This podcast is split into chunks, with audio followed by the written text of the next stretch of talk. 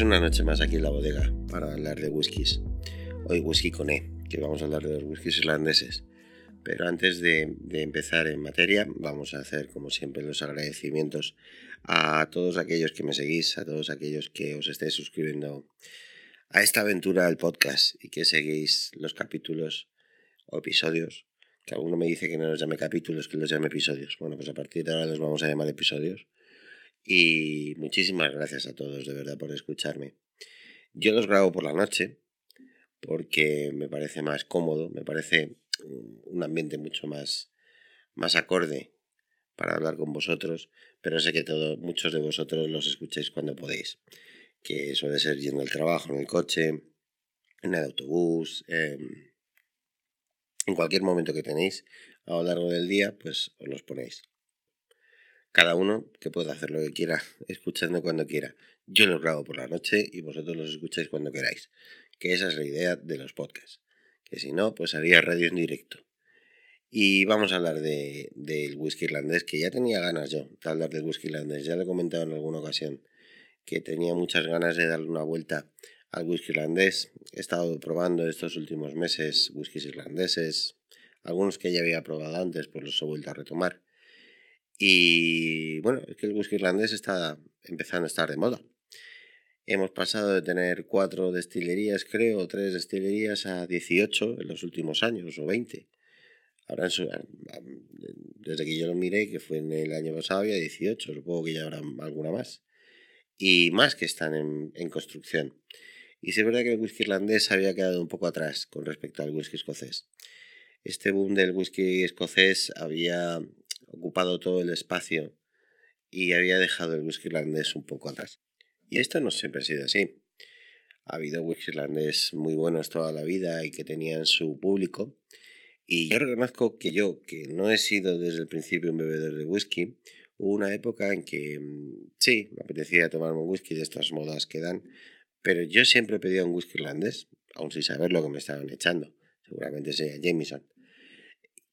Me parecía más suave, me parecía más amable. Y es verdad que estamos hablando de triple destilación, whiskies suaves, whiskies más bebibles a cualquier hora del día, pero esto es muy genérico. Hoy vamos a hablar de otros whiskies irlandeses que no son tan, tan suaves como nos podemos imaginar que es el whisky irlandés.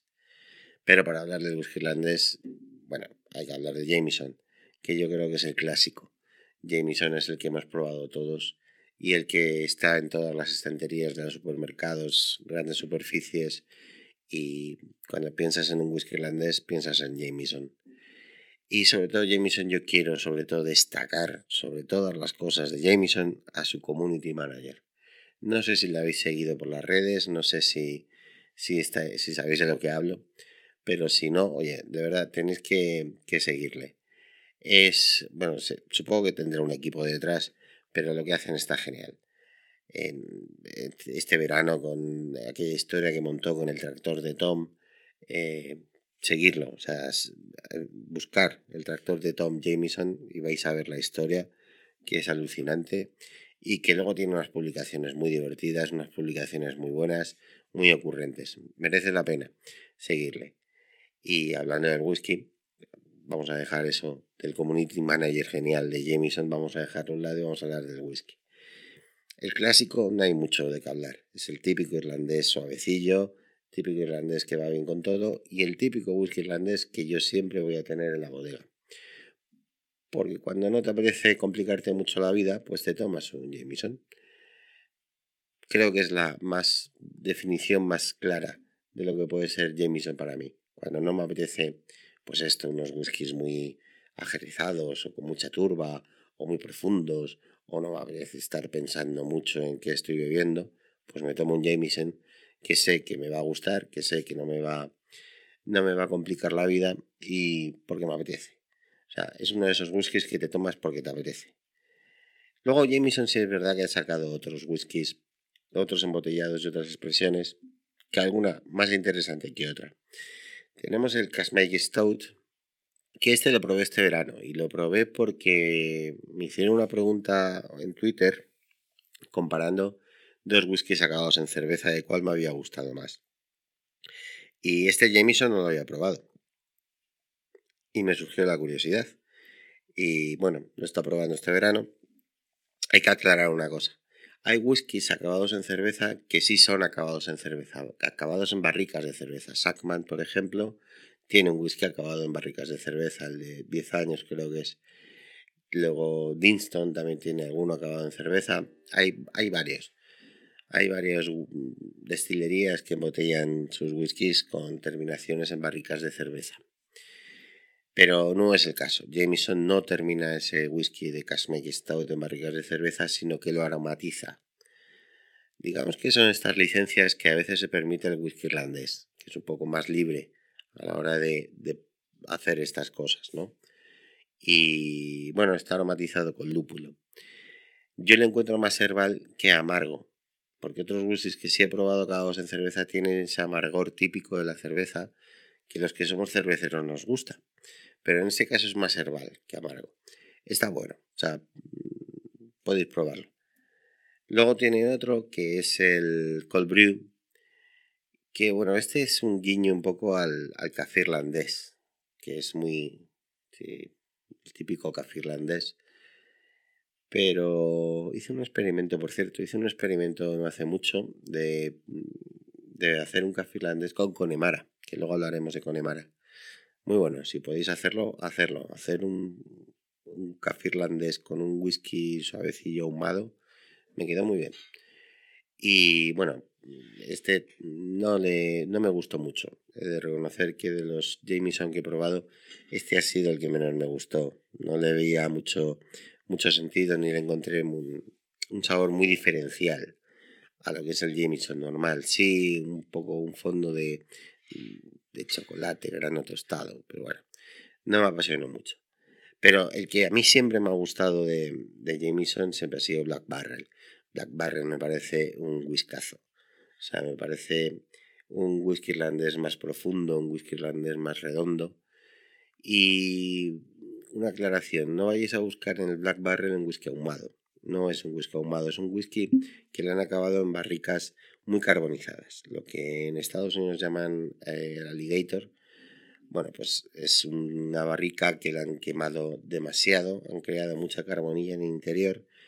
Y esto, cuando envejeces un whisky en este tipo de barricas, pues primero le da un color mucho más oscuro y luego le da unos tonos tostados, un sabor un poco más tostado, que no es humo en sí, es tostado, a cereal tostado, a, madera tostada. Y este está muy bueno, este me encantó. Este, aparte del clásico que siempre tiene que estar, cuando se me acaba la botella de, de Black Barrel, tengo que comprar otra, porque es, pues eso, un whisky que te apetece beber en cualquier momento, compartir o, o pasártelo bien bebiéndotelo, porque sobre todo lo que tiene Jameson es que es un whisky que te anima a pasártelo bien. Yo creo que Jameson es una clara referencia al whisky irlandés y todos tenemos que probar Jameson. Y otro que siempre tenemos que probar es Bushmills. Yo con Bushmills tengo un especial cariño porque estábamos en un viaje en León y bueno, supongo que nos pasará a todos estos los que somos enamorados de estos del whisky, que cuando vas a un sitio y encuentras una tienda de licores, entras. O sea, te llama y tienes que entrar a ver lo que hay, a ver si encuentras alguna, alguna joya. Y bueno, pues encontramos allí una tienda de, de licores y entré. No tenía muchas referencias, era más de vinos, de orujos y cosas así, que de, que de whiskies tenía pocas referencias, las clásicas de Glenfiddich, de Macallan, eh, cosas así, o sea, bastante clásicas. Y tenía Mills también. El caso es como estuve ahí un buen rato, pues ya me puse a hablar con el chico que estaba allí dependiendo de la en, en, el mostrador, que no sé si sería el dueño o sería el que trabajaba allí. Y ya me dio un poco de cosilla irme sin nada. Y dije, bueno, pues me voy a llevar el Mills este de 10 años, que ya había probado, pero bueno, dije, no me voy a ir sin nada, pues le compro el Mills de 10 años. El caso es que le quedaban dos botellas y no tenían precio. O sea, allí tenía las referencias de los whiskies, pero no tenía precio. Y estuvo mirando en internet a ver a, cómo me lo podía vender, qué precio le ponía. un.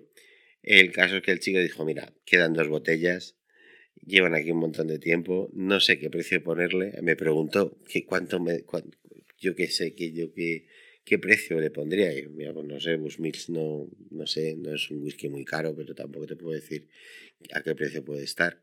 No quería tampoco engañarle. Y bueno, pues al final me regaló la botella, me dijo la otra me la voy a quedar yo.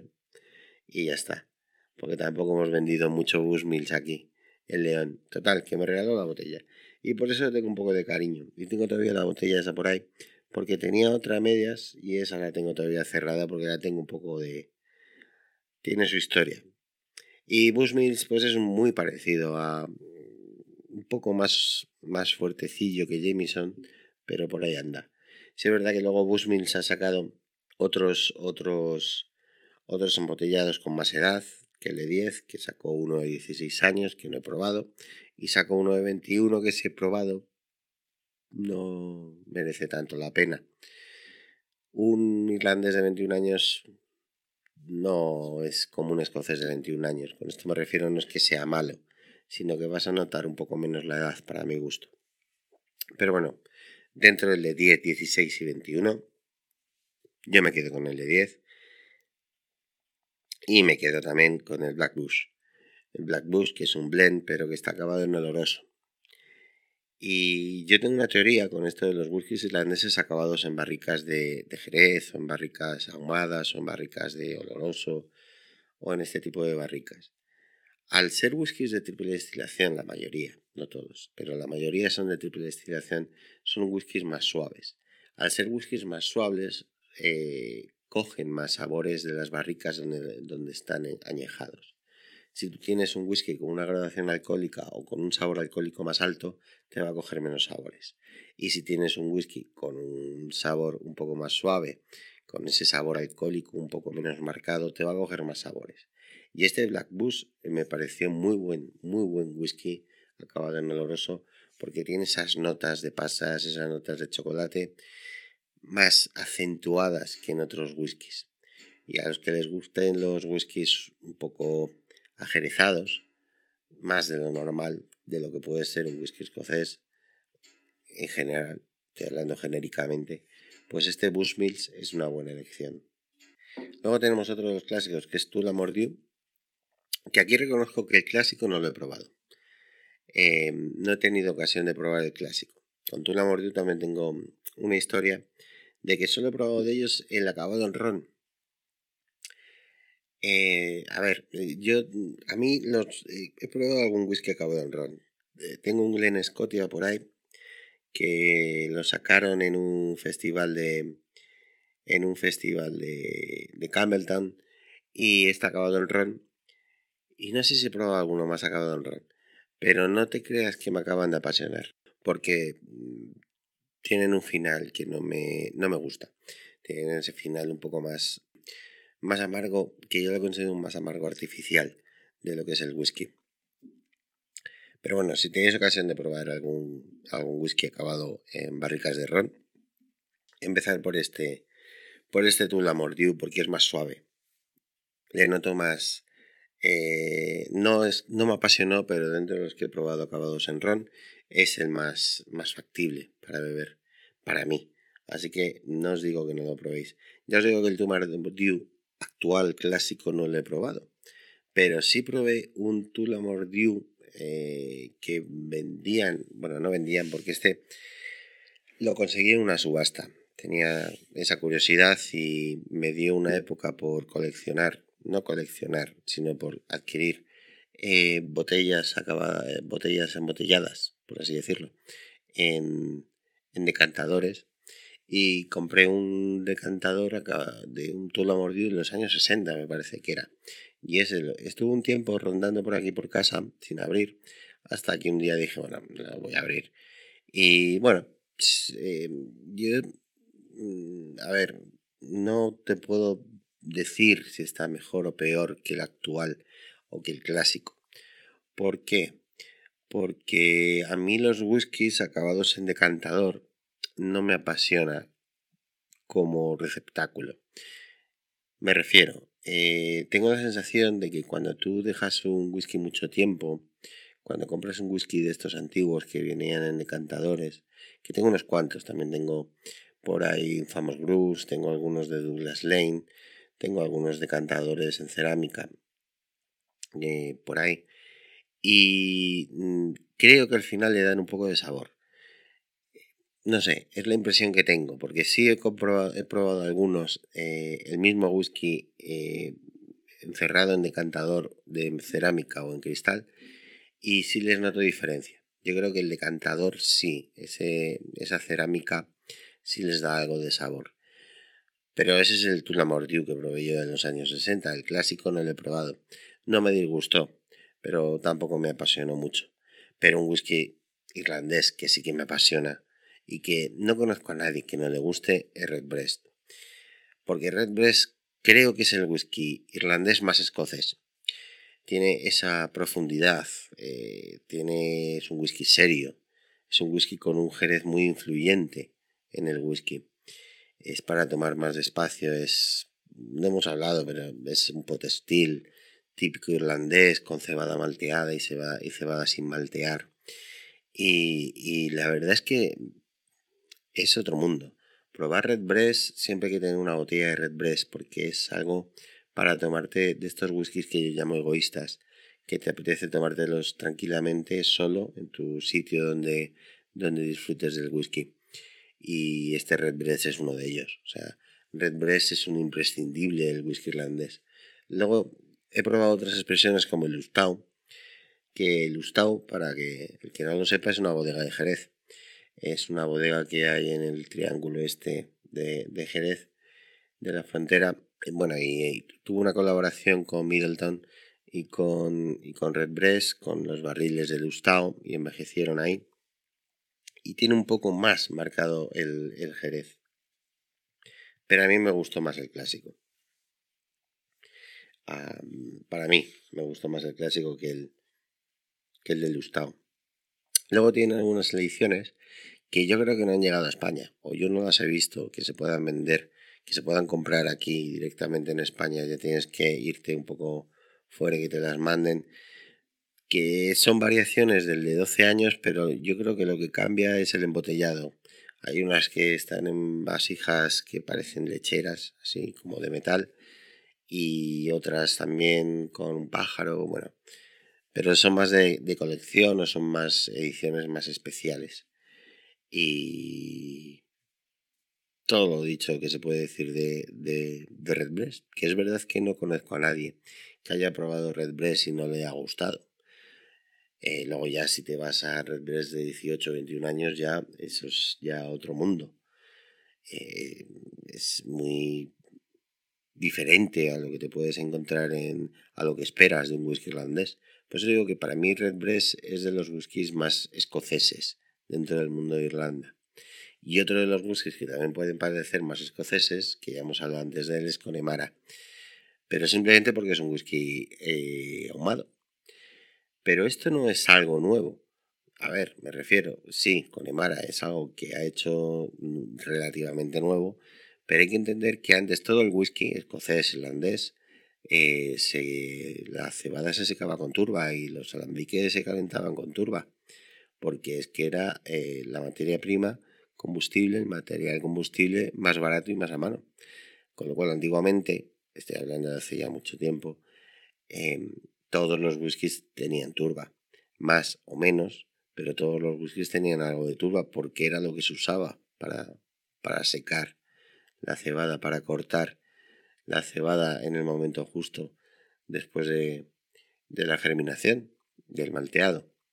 Luego ya surgieron pues combustibles más, más eficaces y más baratos y que podían servir para más gente y ahí empezó a surgir los whiskies sin, sin turba. Y Connemara un poco ha hecho un poco una vuelta al pasado a cómo se hacía el whisky anteriormente. Y bueno, para mí Connemara siempre es uno, si quieres empezarte en el whisky con turba, aparte de los escoceses que ya siempre digo, de Bowmore, por ejemplo, para empezar en esos whiskies ahumados, eh, empieza también por Connemara. Es un whisky dulzón, es un whisky muy suave, es un whisky que le vas a notar, que le vas a notar la turba. Es un whisky que a mí me gusta mucho. Siempre tengo un Connemara por aquí por casa. Siempre que se va a acabar una botella de Connemara, ya estoy pidiendo otra. Y yo he probado el clásico, el de 10 años y el Cask He probado yo creo que las tres únicas expresiones. Entre el clásico y el de 10 años no noto mucha diferencia, eso sí es verdad. Posiblemente me guste más el de 10 años. Creo que es el mismo. Más o menos yo creo que el, sacaron primero el clásico, luego sacaron el de 10 años. Creo que el de 10 años va a sustituir al clásico, pero creo que es lo mismo, ¿vale? Y luego está el Cash Strength. El Cash Strength también está muy bueno. Es un poco más fuerte. Notas un poco más el, alcohol, la gradación alcohólica. Pero también notas un poco más la turba. Es un whisky más, mm, con más cantidades. No me atrevo a decir de ppm, porque seguramente tenga los mismos ppm, pero al tener más grados alcohólicos, al tener más, más influencia del alcohol, lo notas un poco más. Total, que con Emara es uno de esos whiskies que, que tienes que probar. Luego otro que también tienes que probar y que todos conocemos es Telling.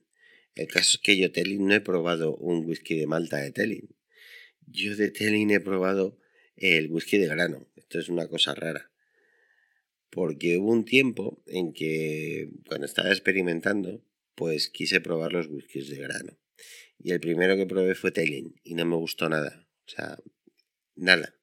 O sea, me pareció como un whisky barato muy fuerte, con mucho alcohol, no me gustó. El caso es que luego he ido probando más whiskies de grano, he probado hasta whiskies de grano de destilerías que ya no existen, como por Dundas, he probado más whiskies de, grano.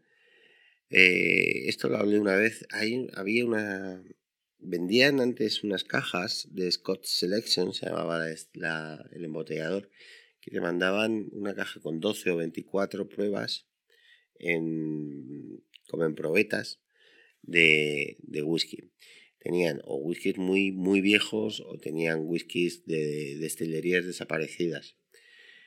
Eh, no sé si todavía sigue esto de Scott Selection, esto, este que sacó cajas que a lo mejor te venían 12 o 24 muestras de este, de este tipo de whiskies. A lo mejor te podías encontrar, eh, no sé, no me acuerdo ahora mismo, pero un Ben Nevis de 21 años, un Glenfiddich de 32, cosas así muestras pequeñas de, de probeta. Y te da opción para probar estas cosas. Y probé una vez, y compré una vez de estos de, de whisky de grano. Y entendí que pasa, con el whisky de grano pasa como con todo, que hay buenos y malos. Y que tienes un poco que acostumbrar al paladar a que no estás tomando un whisky normal, sino que estás tomando pues un whisky de grano que tiene otro, otro sabor y que tiene otra potencia. Y a partir de entonces, cuando empecé a entender el whisky de grano, retomé ese telling de grano. Y me empezó a gustar. Y eso es lo que he probado de telling, del whisky de grano. es verdad que telling puede ser un poco el paradigma del resurgimiento del whisky irlandés. Porque en 2015 creo que fue, eh, abrieron su destilería en Dublín. Tenían destilerías fuera de, de, de Dublín pero esta vez sí la abrieron en, en Dublín. Y ahora vamos a empezar por los em, las destilerías irlandesas. Una que ha sido a mí, yo creo que la que más me ha marcado, lo que más me ha gustado, o la que más me sorprendió, y a la que tengo muchas ganas de seguir, porque bueno, Red Bread sí, pero ya Red Bread sabemos lo que es.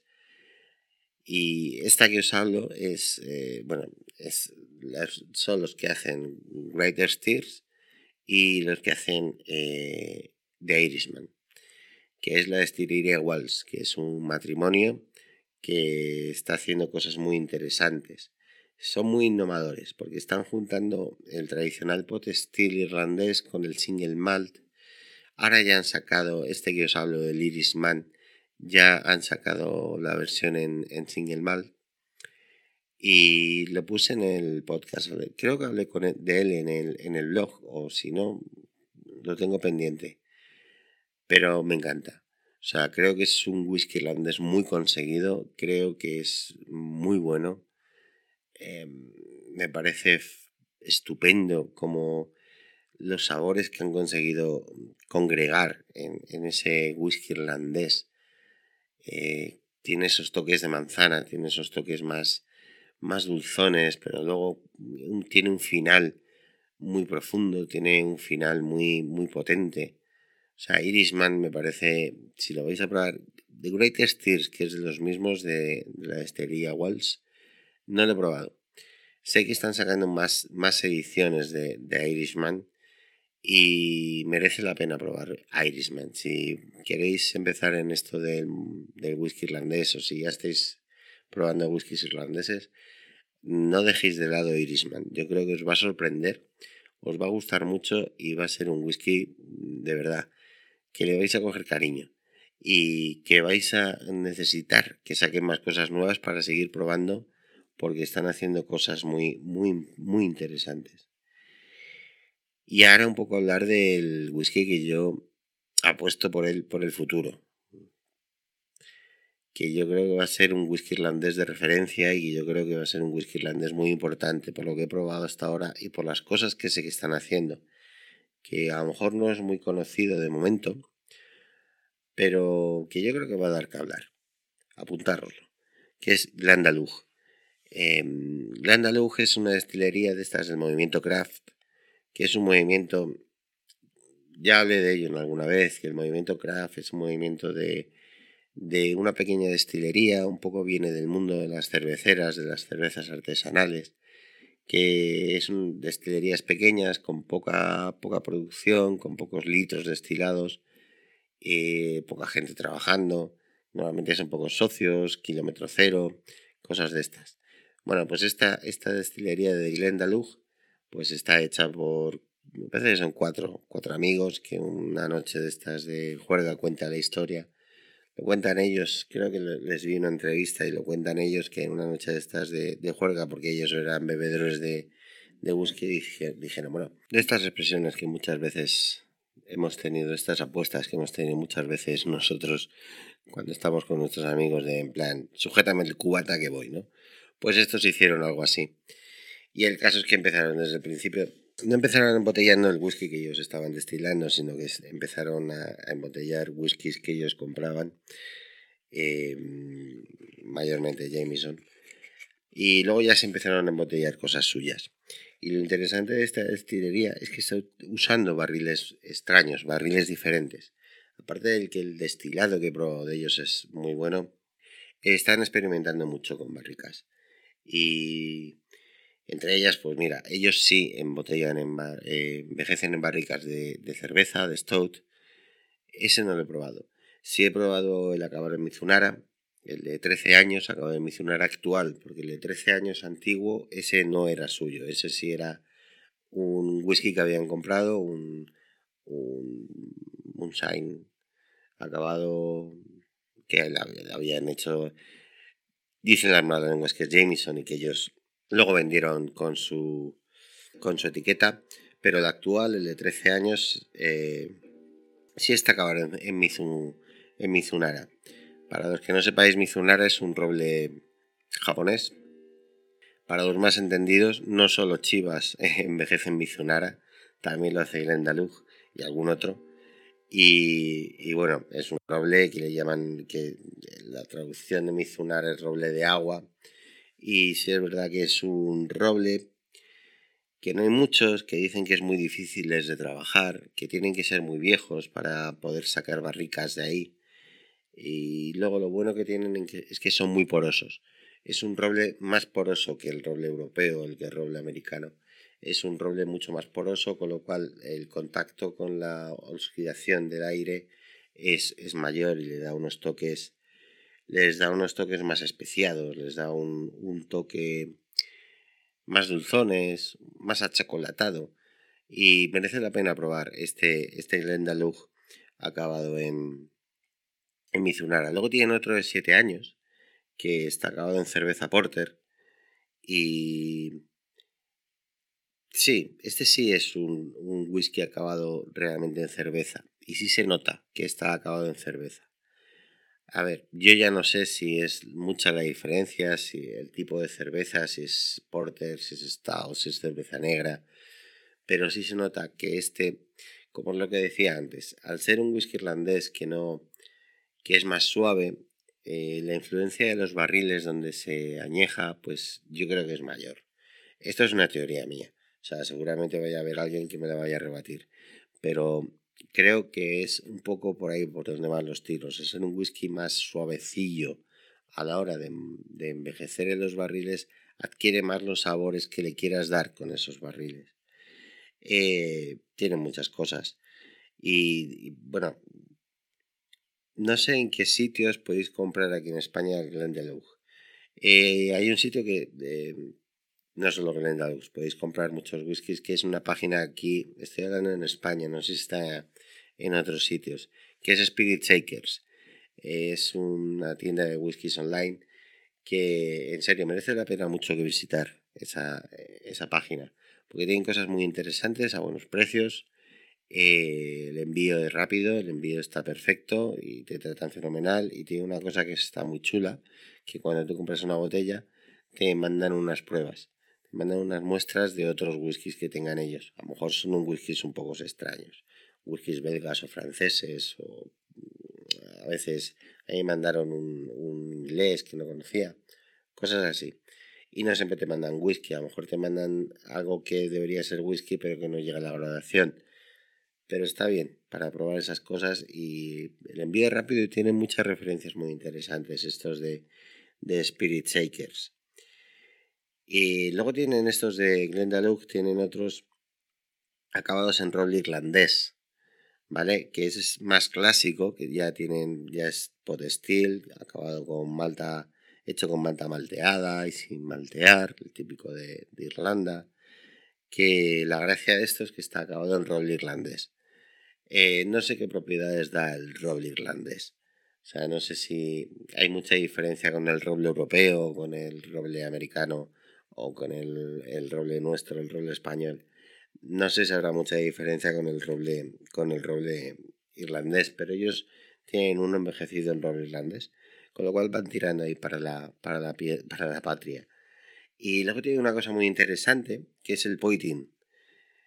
También lo tiene Telling, esto de envejecer poitin. Poitin es un licor eh, que bebían mucho, bueno, siguen bebiendo, lo que pasa que ya no, está más en desuso, que es un destilado que hacían antes del whisky eh, hace muchos siglos, el poitin.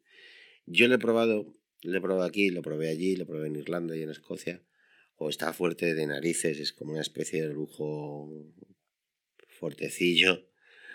Y ellos también tienen un, un embotellado de poitin, que, oye, pues también es un guiño a la tradición y también es un guiño al antiguo, ¿no? Así que quedaros con esta marca, con Glendalough, que yo creo que va a ser algo que va, va a sonar mucho después, va a sonar mucho en el futuro, ahora que está el whisky irlandés de moda. Hay muchas destilerías nuevas que están, hablando, que están abriendo de whisky irlandés. Eh, estoy escribiendo en el, en, el blog, estoy, estoy escribiendo mucho de estas destilerías nuevas que están abriendo porque todavía no tienen destilados para la venta o han sacado eh, new makes para que se vayan probando y cosas así. Y hay muchas muy interesantes, en Dublín han, abierto muchas. Eh, Dublín está siendo el epicentro de, este resurgir del whisky irlandés. Y bueno, hablaremos de ellas y algunos todavía no los hemos probado y ya los probaremos. Y yo creo que este ha sido un, el podcast del whisky irlandés. Espero que estas referencias os hayan ayudado. Muchos los habéis probado porque muchos son muy clásicos. Y otros espero que les deis una vuelta y los probéis. Sé que me dejo uno importante, que no he hablado de él, pero eh, tiene su, su aquel y tiene su motivo. No he hablado de Middleton porque ya sabéis un poco mi filosofía. No suelo hablar de whiskies excesivamente caros. Sé que Middleton es un whisky muy bueno. Sé que Middleton es un whisky que a lo mejor eh, te puedes permitir el, hecho de, comprarte una botella de Middleton. Lo que pasa que la última vez que yo probé o que yo he visto eh, el precio del Middleton Very Rare, por ejemplo, está por encima casi llegando a los 300 euros. Barry Crockett eh, también, 200 y pico. Eh, El Crockett Legacy, pues también está por ahí. Por ese precio, mm, yo no me compraría un Middleton, pero bueno, está muy bueno. Mm, pero sí quiero seguir esa filosofía de que no voy a hablar de, de excesivamente caros. no sé, no me parece bien. Esto es una cosa un poco más ética. Eh, no me parece bien que se hagan catas de whiskies muy caros sin saber si la gente los va a poder comprar. Es como dejarte un poco con los dientes largos. Entonces yo siempre estoy siguiendo esta filosofía de que pruebo y hablo de whiskies, bueno, no pruebo, mejor pruebo whiskies un poco caros, pero no hablo de ellos. Pero sí escribo o hablo de whiskies que yo creo que todos podemos probar. Y Middleton no es el caso. Creo que Middleton está un poco subido de precio. Sí es verdad que es muy buen whisky. Que si tienes la oportunidad, tienes la economía saneada o tienes tus, tus quehaceres eh, económicos cubiertos, si te apetece darte un lujo, pues cómprate una botella de Middleton Very Rare o cómprate un Barry Crockett, que le vas a disfrutar porque es muy buen whisky. Pero si no, no puedes pasar de él. Si por 300 euros te puedes comprar tres o cuatro botellas de otros whiskies que a lo mejor te vayan a sorprender más, si quieres seguir con el whisky irlandés, puedes seguir con whisky irlandés y esos 300 euros pues te los gastas en, yo que sé, en un Red Breast un poco más caro de 15 años que te puede salir, no sé cómo estará, 100, 100 y algo.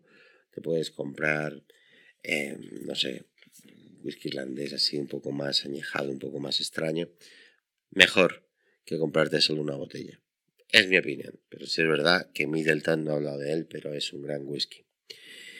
Y hasta aquí el podcast de, de esta semana de, de he dicho esta semana, me estoy poniendo yo mucho, mucha presión para hacer un podcast semanal. Vamos a ver si lo podemos hacer. Pues hasta aquí el podcast de esta semana del whisky irlandés. Espero que os haya gustado. Espero que os sirva para darle una vuelta a esto del whisky irlandés. Por aquí deciros que las casas ya se están preparando para el invierno. Ya tenemos las... o deberíamos. Yo voy un poco tarde este año. Me está pillando el toro, que se dice, con el tema de la leña, pero ya casi todas las leñeras están, están llenas. Que, no sé, están diciendo mis mayores que va a venir un invierno duro. Hay que prepararse. Y nada, las cachorras, no las voy a llamar cachorras, pero es que no me sale de otra forma y perro ya están más felices porque ya no hace tanto calor, ya están durmiendo más a gusto. Sí, verdad, hoy quería comentar una cosa que el otro día tuve un pequeño problema con, con Grande. Nos fuimos de paseo y bueno, yo no la llevo atada porque va por el campo, va por la montaña, entonces me parece ridículo llevar un mastín atado. Aparte es que ellos no saben pasear atados. Eh, bueno, la llevaba suelta y venían dos ciclistas, un matrimonio. Em, el caso es que Cachorra no hizo nada, o sea, pero por el tamaño y se acercó un poco. Ellos también la llamaron porque les llamó la atención y la querían acariciar o algo así. Y el caso es que Cachorra pues se puso un poco nerviosa, se asustó y se acercó un poco más de la cuenta. Y bueno, pues la mujer que iba con la bici, que ya estaba parada, o sea que no iba andando, eh, no se sacó los pies bien de las pedales, no sé cómo se llama eso, los clampones y, cayó. El caso es que el marido pues me dijo que por qué no le llevaba atado el perro, no sé qué, no sé cuántos. Entiendo que se pusiera nervioso. Yo le expliqué un poco, pues mira, que es que es un mastín y aquí en la montaña, o sea, tampoco quise explicarle que estaban en mi propiedad. Eso sería otra historia, pero bueno.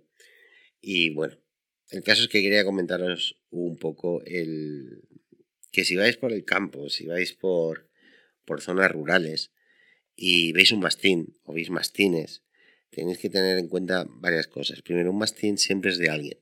Aunque le veáis sin collar y le veáis que está solo, ese mastín es de un pastor o de alguien que tiene mastines. No hay mastines salvajes por el campo, ¿vale? Eh, procurar no acercaros. No son perros normales, no son perros que les llames y te vayan a venir no son perros a los que les vayas a dar mucho cariño que quieras acariciarles y cosas así, a no ser que ellos quieran. Entonces es importante que, sabe, que sepáis que si os encontráis por algún camino, si vais con las bicis, si vais haciendo footing o si vais haciendo trekking de esto, lo que antiguamente se ha llamado andar por el campo, que ahora se llama trekking, y os encontráis con un mastín, eh, lo primero es que no os pongáis nerviosos. Si ellos no, si no os metéis en su terreno, es decir, si están protegiendo ovejas, si están protegiendo un rebaño, si están protegiendo una propiedad o lo que sea, si no os metéis en su terreno y no os consideran una amenaza, ellos no os van a hacer nada, ¿vale? Sí es verdad que impresionan un poco porque son perros grandes y tienen un ladrido así fuerte. Pero lo, que, lo más importante que no tenéis que hacer es poneros nerviosos y correr como os pongáis a correr vais a tener un problema, porque entonces vais... Eh, son perros que no son perros normales, son perros un poco más asilvestrados. Son, un perro, son perros un poco más salvajes. Entonces, en cuanto corréis os van a ver como una presa. No corráis. No os asustéis. Un mastín nunca os va a hacer nada, a no ser que vosotros os metáis en una propiedad o, o les molestéis mucho o os metéis con, en medio de un rebaño de ovejas y, y, los mastines piensen que les vais a hacer algo a las ovejas porque son muy protectores. Mientras tanto, no os asustéis. Intentar cambiar de camino, si los tenéis en medio del camino, pues ya os paráis un momento a que pasen o lo que sea. Lo digo esto más que nada porque este verano se ha habido mucho, mucho turista por aquí que pues que ha intentado llamar a, las cachorras o a perro como si fuesen perros de casa para acariciarles, tocarles. Cachorra pequeña sí, si se acerca más. Grande y perro no. Grande y perro se quedan más expectantes de a ver de qué va este. Tener cuidado con esas cosas, ¿vale? Igual que si veis ganado bravo, pues oye, es lo mismo. O sea, no hagáis el loco porque veáis algún vídeo por ahí de algún ganadero que acaricia a un toro bravo. A ver, eso no es lo normal. Lo normal es que si os acercáis a toros bravos, bueno, lo normal es que huyan. Pero si se sienten arrinconados, es fácil que tengáis algún problema. Tener cuidado con esto del campo. O sea, cuando vienes de la ciudad y vienes al campo, tienes que entender a la montaña, a, la zona rural, tienes que entender algunas cosas. Que los animales de aquí no son los animales de Disney. Una vez dije esto y tuve muchas críticas por decir esto. Pero bueno, yo lo vuelvo a decir. A ver, los animales aquí en el mundo rural no son los animales de ciudad que tenéis en los pisos, ni, ni tienen esta mentalidad Disney de que todos los animalitos son buenos. No, no todos los animalitos son buenos incluso yo con los mastines, con los míos, sé cómo tratarlos y sé cómo manejarlos y sé que hay algún momento en que les estás molestando porque a lo mejor estás jugando con ellos o te pones un poco pesado tocándoles o acariciándoles. Las cachorras todavía no tanto, pero perros sí llega un momento en que te mira y te aparta, se aparta él un poco como diciendo déjame en paz, no me toques mucho las narices. Por eso os digo que cuando vengáis al campo bien, tener cuidado. No vengáis aquí em, como locos a intentar tocar a todos los perros que encontréis, ni a meteros en medio de un rebaño de ovejas o a tocar un burro, por ejemplo, que no sabéis tú los bocados que pegan los burros. Tener cuidado, o las coces. No vayáis, si veis un caballo, no vayáis a acariciarle si no conocéis al dueño, si no conocéis al caballo. Cosas así, un poco que parecen de lógica, pero que he visto este verano y con esto último que me pasó esta semana, que al final no pasó nada, ¿eh? que al final todos están amigos. Grande se dejó al final acariciar y estuvieron encantados. Y está, les estuve diciendo por dónde podían seguir el camino y se fueron tan, tan felices y tan contentos. Les expliqué un poco la situación y ya está. Y parece ser que lo entendieron. Pero por eso os digo, cuando vengáis al mundo rural, al campo, cuando vengáis de pasar un fin de semana o vengáis a pasar un día, tener respeto, tener respeto por estas cosas porque no son, no son cosas fáciles. Y luego hay gente también que se puede molestar. Yo tengo a mis mayores que a veces se molestan de cómo tratan los caminos o cómo tratan el campo, gente que viene a acampar y no tiene mucho respeto, aunque ven un rebaño de ovejas y se vuelven locos, porque a lo mejor no han visto ovejas en su vida, o ven cuatro o cinco vacas lecheras y se quieren hacer selfies. Procurar molestar poco al, ganado porque es un ganado productivo, no es un, no es un ganado de capricho, por así decirlo.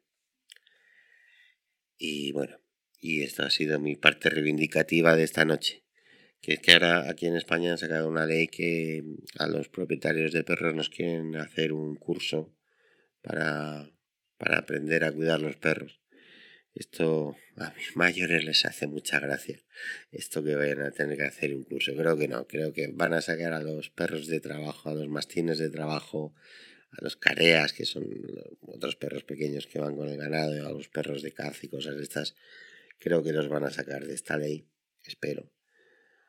Porque ya te digo yo, como venga alguno aquí a querer dar a mis mayores un curso sobre cómo tener a sus mastines, no va a salir muy bien la cosa. Pero bueno, hasta aquí mi punto reivindicativo. Espero que este podcast os haya gustado. Espero que, que bebáis whisky irlandés, que hay más mundo después de Escocia. Ya hablaremos de, de whiskies de otras partes del mundo, de otras partes de Europa. Del Bourbon, ya hablaremos del Bourbon, por supuesto. Y bueno, pues ya va siendo hora de ir apagando. Hoy me está quedando un poco largo porque quería meter mucho contenido.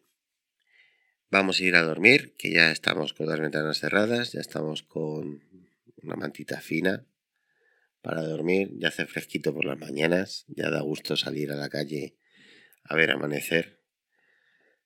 Y este ha sido el episodio de hoy de las voces del ermitaño. Buenas noches.